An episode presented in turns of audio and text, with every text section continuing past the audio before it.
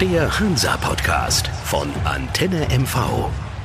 Ja, hallo, herzlich willkommen wieder beim Antenne MV Hansa Podcast und die Stimmung ist, glaube ich, sehr, sehr gedrückt, Struppi, ne? Bist wieder bei mir, hallo erstmal. Hallo, ach ja, ach Sven. Drei erstmal schönen guten Tag in die Folge, Runde, ja. die, die uns zuhören. Ja, ihr kriegt das gerade mit. Ähm, es ist, äh, wir haben Hm. lange vorgewarnt, da sind jetzt einige Dinge passiert, die, also wir wollen jetzt nicht den, den, den Unkenhahn rausholen. Ähm, wir, wir haben gesagt, es darf jetzt kein schlechter Lauf kommen. Im Moment leider so ein Lauf von drei Spielen, die uns nicht gut getan haben. Innerhalb von vier Wochen alles verspielt, ich sag's mal so, So ganz ist deutlich, es. ne? Wir haben jetzt einen Platz im Mittelfeld, äh, mehr im unteren Mittelfeld als im oberen Mittelfeld. Ähm, ich sage ganz offen, das ist jetzt diskussionswürdig. Absolut. Äh, die, fangen wir mal mit Jena an. Jena darf man nicht verlieren. Duisburg ähm, kann man verlieren, sollte man aber zu Hause nicht mit einem guten Lauf, aber da spielt das äh, Jena spielt eine Rolle. Und jetzt in Kaiserslautern hinzufahren und zu sagen, wir holen dort drei Punkte, war, ich will das mal so formulieren, sehr ambitioniert. Ähm, ich hatte mir vorgenommen, lieber Sven, du weißt das, im Vorfeld unserer Podcast-Serie äh, wollte ich nicht wirklich draufhauen. Ähm, ich möchte es auch heute nicht tun. Ich möchte nur eines sagen. Es sind jetzt ganz viele Dinge eingetreten, die wir schon seit Monaten gesagt haben. Unter anderem, äh, wie ersetze ich einen Kai Bülow? Ich fange damit an. Das hat nicht funktioniert. Ähm, aber daran mache ich es jetzt gar nicht fest. Ich sage eines. Wenn ich dorthin fahre, auf die Betzenberg, was jeder Fußballfan, der was auf sich hält, weiß, was da abgeht, egal in welcher Liga, der sollte wissen, dass ich mir dort den Arsch aufreißen muss. Und wenn ich es vorher ankündige, Ja. das ist ja der Punkt und lege dann so eine blutarme Partie hin. Also, Danke, dass du das jetzt Ja. ausgesprochen Ja. hast. Also ich, ich glaube, auch die Diskussion jetzt um Jens Hertel ähm, ist vielleicht ein Stück weit überzogen, aber ich finde sie nicht ungerechtfertigt. Absolut, absolut bin ich ganz klar bei dir. Also ich habe da auch einige Sachen gesehen, wo ich mir echt vorher die Augen gerieben habe. Taktische Aufstellung, Dreierkette auf dem Betzenberg, Respekt und auch Personalien. Verhug im Sturm, huh, dachte ich. Ali raus, Butzen rein, huh, dachte ich. Sicherlich nach zwei Niederlagen muss man was tun, weil die Rechtfertigung oder wenn ein Stürmer ein Die paar Spiele nicht getroffen hat, hat er gehabt, ohne Frage. Aber Die, Probleme sind andere. Ich glaube, die Probleme sind die, dass ähm, im Moment die Mannschaft wohl den Kopf nicht frei hat, warum auch immer. Ich bin ein bisschen ratlos. Aber, und jetzt Je- Jens Hertel, wenn er es dann irgendwann durch Zufall mal hören sollte, wird mir jetzt vielleicht böse sein. Ich habe den Eindruck, der Trainer auch.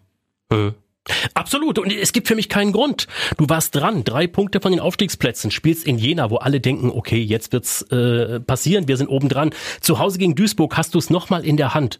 Und dann fährst du nach Kaiserslautern, eine Mannschaft, die ums Überleben kämpft, die ja nun wirklich nicht äh, so stark ist in der dritten Liga, dass man da Angst haben muss, auch wenn der Betzenberg, du hast es gesagt, immer noch ein Mythos ist, weil die Stimmung da auch genial ist. Aber bitteschön, das darf doch nicht passieren. Nein.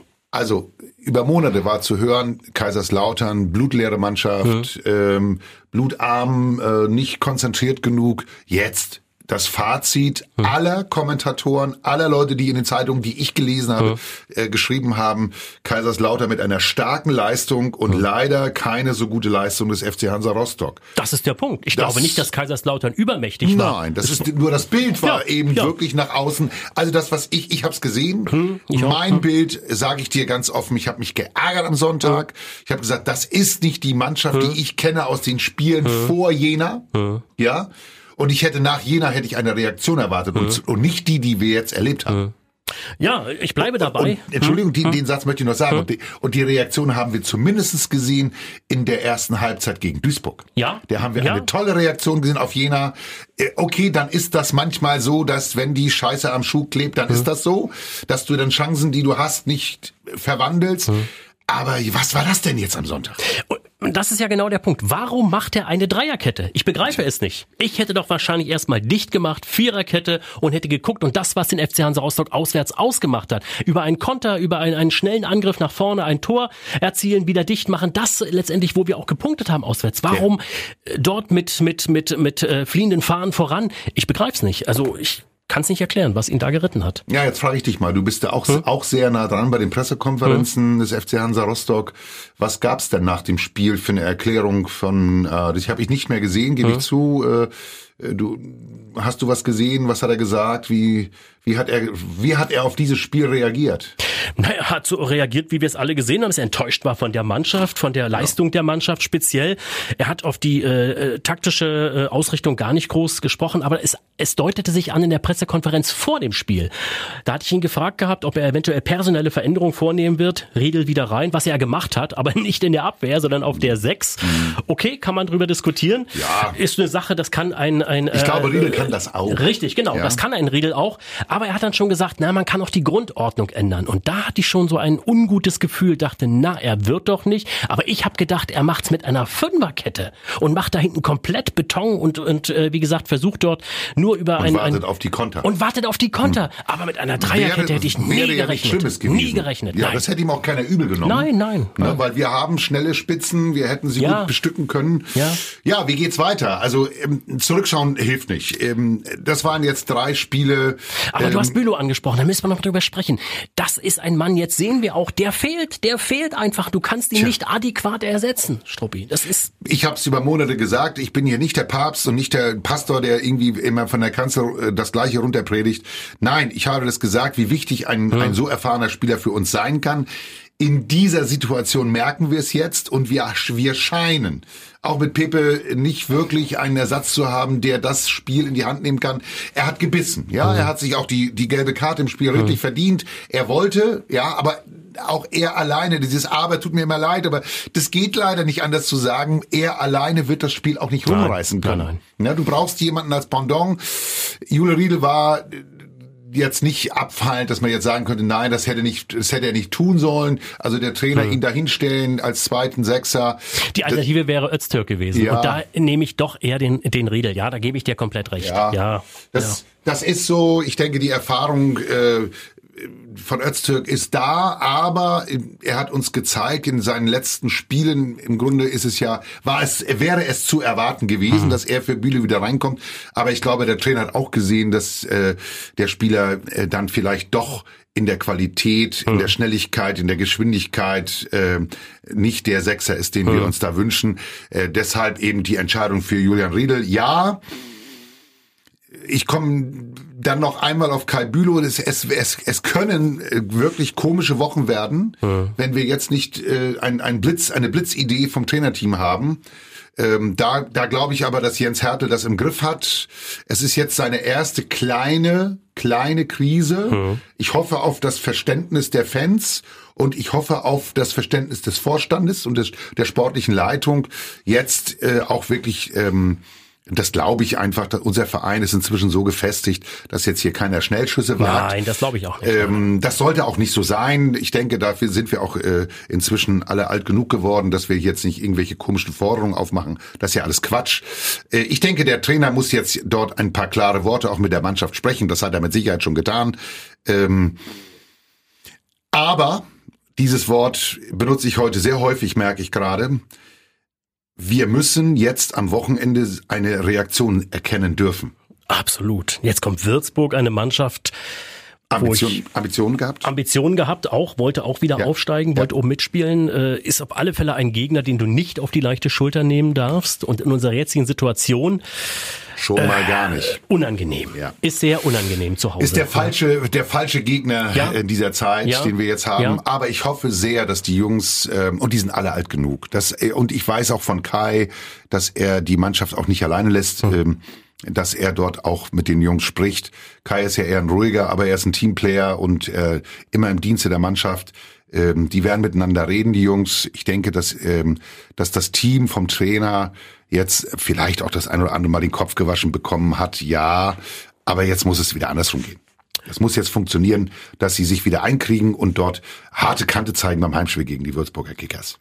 Absolut. Und ich bin mir auch relativ sicher, äh, dass wir einen anderen FC Hansa Rostock sehen, nicht bloß von der An Spruchshaltung auf dem ja. Platz, sondern auch von der personellen Besetzung. Also du denkst, dass er große Veränderungen vornehmen wird in der ja, Aufstellung? Das glaube ich schon. Okay. Also Jon Verhoek hat für mich nun wirklich auch nachgewiesen, dass es definitiv und bei allem Respekt nicht reicht. Ich bleibe dabei. Sicherlich kann man sagen, er kriegt zu wenige Bälle da vorne, auch alles richtig, aber dann muss ich als Stürmer mir auch die Bälle holen. Es ist einfach so. Mhm. Sicherlich, klar, ich gebe dir recht, dass ein Breyer zuletzt auch nicht getroffen hat, dass man natürlich auch dann dem Jungen auf der Bank sagen muss, jetzt bist du mal dran, jetzt kriegst du deine Chance, aber er hat sie nicht genutzt. Ich bleibe dabei. Ja, und das, was ich gesehen habe, da bin ich, in diesem Punkt darf ich dich wieder mal bestätigen äh, ja, ein Breyer holt sich die Bälle tiefer. Ja. Ja, der geht, der geht ja, weiter mit ja. in den in den Bereich hinein. Äh, ja, früh zu stören, jawohl, mhm. aber er geht auch mit in den in den Deckungsbereich ähm, hinein, um sich auch den einen oder anderen Ball zu holen. Ja, das hat er nicht getan. Nur auf den Ball warten wird mhm. nicht funktionieren. Absolut. Ja. Äh, okay, die Personalveränderungen bin ich im Moment noch nicht ganz so bei dir. Mhm. Ähm, inwieweit er das tun wird. Ich glaube, er muss auf in der Mitte muss er ein bisschen was tun. Nate auch verletzt. Ja. ja. Kommt ja. jetzt noch dazu, genau. Ähm, ich hoffe sehr, dass er in der Lage ist, ähm, die vor allen Dingen vom Kopf her einzustellen. Wir ja. haben, das haben wir auch mehrfach gesagt, wir haben keine schlechte Bank. Nein, jetzt nein, gilt die es, beste Bank seit Jahren, so, finde ich sogar. Jetzt gilt ja. es, jawohl, jetzt gilt es, diese Jungs so einzunorden und, ein, und anzuspitzen, dass sie ihre Chance, die sie jetzt bekommen, auch nutzen. Verhöck bin ich bei dir. Vogue hat es nicht geschafft, Nein. sie zu nutzen. In diesem Spiel jedenfalls nicht. Vielleicht bekommt er die zweite Chance nochmal zu Hause. Ähm, auch hier sage ich, jeder hat eine zweite Chance verdient. Ja, Achtung, aber wir brauchen jetzt auch Punkte. Und jetzt muss er einfach auch mal eine mutige Nummer zeigen, dass wir vorne, dass wir nach vorne spielen, zu Hause sowieso äh, und jetzt nicht die falsche Reaktion zeigen und uns hinten reinstellen, das geht nicht. Nein. Also ja. ich bin auch ganz klar bei dir. Ich denke, er wird auf Viererkette zurückkehren. Mhm, das ja. Dass er, dass er äh, äh, Julian Riedel auf die Sechs wiederstellt, mhm. halte ich für nicht ausgeschlossen. Mhm. Und ich könnte mir vorstellen, dass Pedersen jetzt vielleicht zumindest eine Chance bekommt, jo. möglicherweise. Nate auch verletzt. Ja. Und im Sturm Breyer, ansonsten glaube ich, wird es wohl so in etwa bleiben.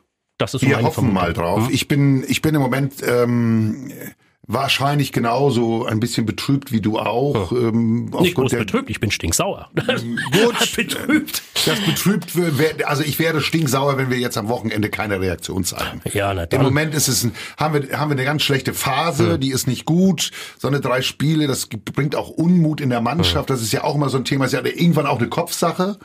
Und aus diesem Grunde hoffe ich sehr auf das Wochenende, dass wir gegen die Würzburger Kickers, Achtung, ich sage gar nicht, wir müssen gewinnen. Hm und ich möchte nur eine tolle Leistung sehen.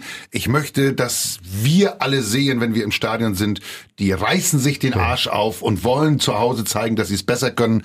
Und wenn dabei ein Unentschieden rauskommt, okay, dann ist das so. Aber ich habe getippt eins. Klar, Heimsieg, hm. logisch. Habe ich auch getippt diesmal. Ich habe ein 2 zu 1 getippt und äh, ich auch.